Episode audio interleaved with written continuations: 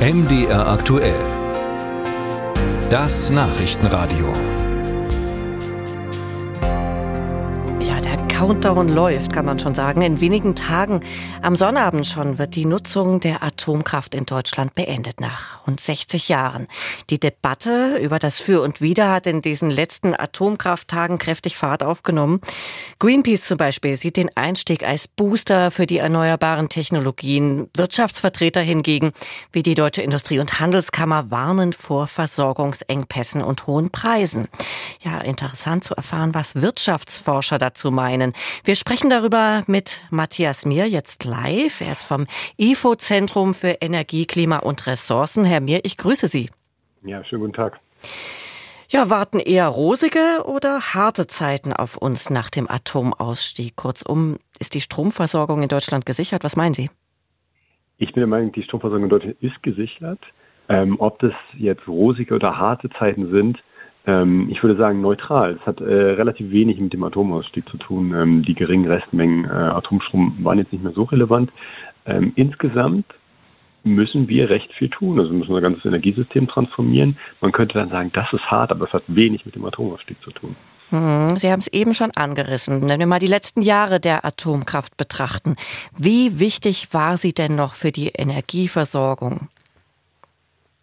Also im 2022, das große Krisenjahr, wo eigentlich auch bei, durch die hohen Preise halt rausgeholt wurde aus den Reaktoren, was noch ging, aus den drei verbliebenen, haben die knapp fünf Prozent der ähm, deutschen Stromversorgung ausgemacht. Das ist nicht viel.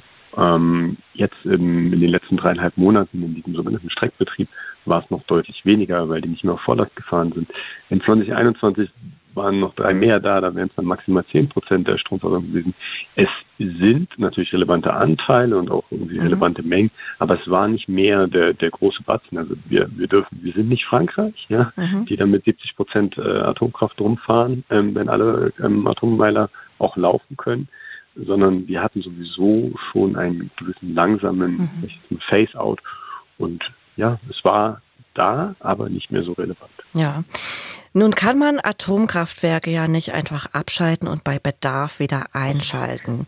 Die FDP bringt deshalb jetzt einen Stand-by-Betrieb von Atomkraft ins Spiel, sodass Atomenergie bei Strommangel zugeschaltet werden könnte.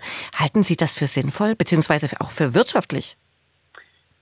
Ich kann mir ganz ehrlich nicht erklären, ähm, wer auf die Idee kommt. Also nur mal sagen, was ist denn ein Strommangel? Strommangel heißt, kurzfristig in der Regel gibt es zu wenig Erzeugung bei zu hoher Nachfrage. Das Wort kurzfristig schließt alle Atomkraftwerke aus. So, das heißt, kurzfristige Strommangellagen können durch Atomkraftwerke sowieso nicht behoben werden. Wird es zu strukturellen Strommangelsituationen kommen können?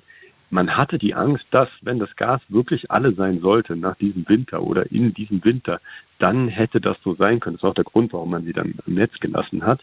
Ähm, das Gas ist nicht alle, das Gas fließt weiter, jetzt aus anderen Quellen. Die Gasspeicher sind immer noch äh, sinnvoll gefüllt. Das heißt, ähm, ich halte es überhaupt nicht für sinnvoll und gerade so ein Atomkraftwerk ist unglaublich teuer in Bereitschaft zu halten. Also die, die großen mhm. Kosten sind nicht, ähm, da irgendwelche Brennstäbe zu benutzen und daraus ähm, Strom zu machen, das sind sie billig. Mhm. Aber das ganze Personal, das ganze Equipment, regelmäßige Sicherheitscheck, aus, regelmäßige Austausch von, also von verschiedenen Pumpen, die werden regelmäßig ausgetauscht, die werden gewartet. Das ist ein, das ist ein hoch, hochkomplexes ähm, ähm, Kraftwerk, ähm, was aus gutem Grund halt extrem mhm. detailliert auch ähm, beobachtet wird und das ist alles richtig läuft. Das heißt, so ein Standby-Betrieb ist alles, aber nicht wirtschaftlich. Mhm. Und wenn es nicht wirtschaftlich ist, ist es sinnvoll, in meinen Augen nicht, weil die kurzfristigen Strommangellagen auf jeden Fall nicht durch Atomkraftwerke ja. Eine letzte Frage mit Bitte um eine kurze Antwort. Viele andere Länder gehen ja mit der Atomkraft einen ganz anderen Weg als Deutschland. Polen steigt gerade ein in die Atomkraft, investiert zweistellige Milliardensummen. Ist das wirtschaftlich gesehen der vernünftigere Weg?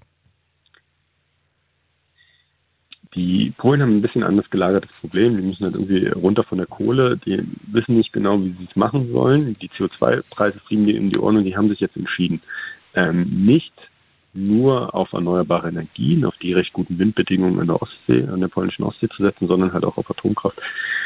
Ich meine, die bauen sechs Reaktoren. Das ist jetzt nicht der, der große Batzen am Ende, weil in 2050 werden die dann ungefähr ähm, 10 bis 15 Prozent des polnischen Strombedarfs ausmachen.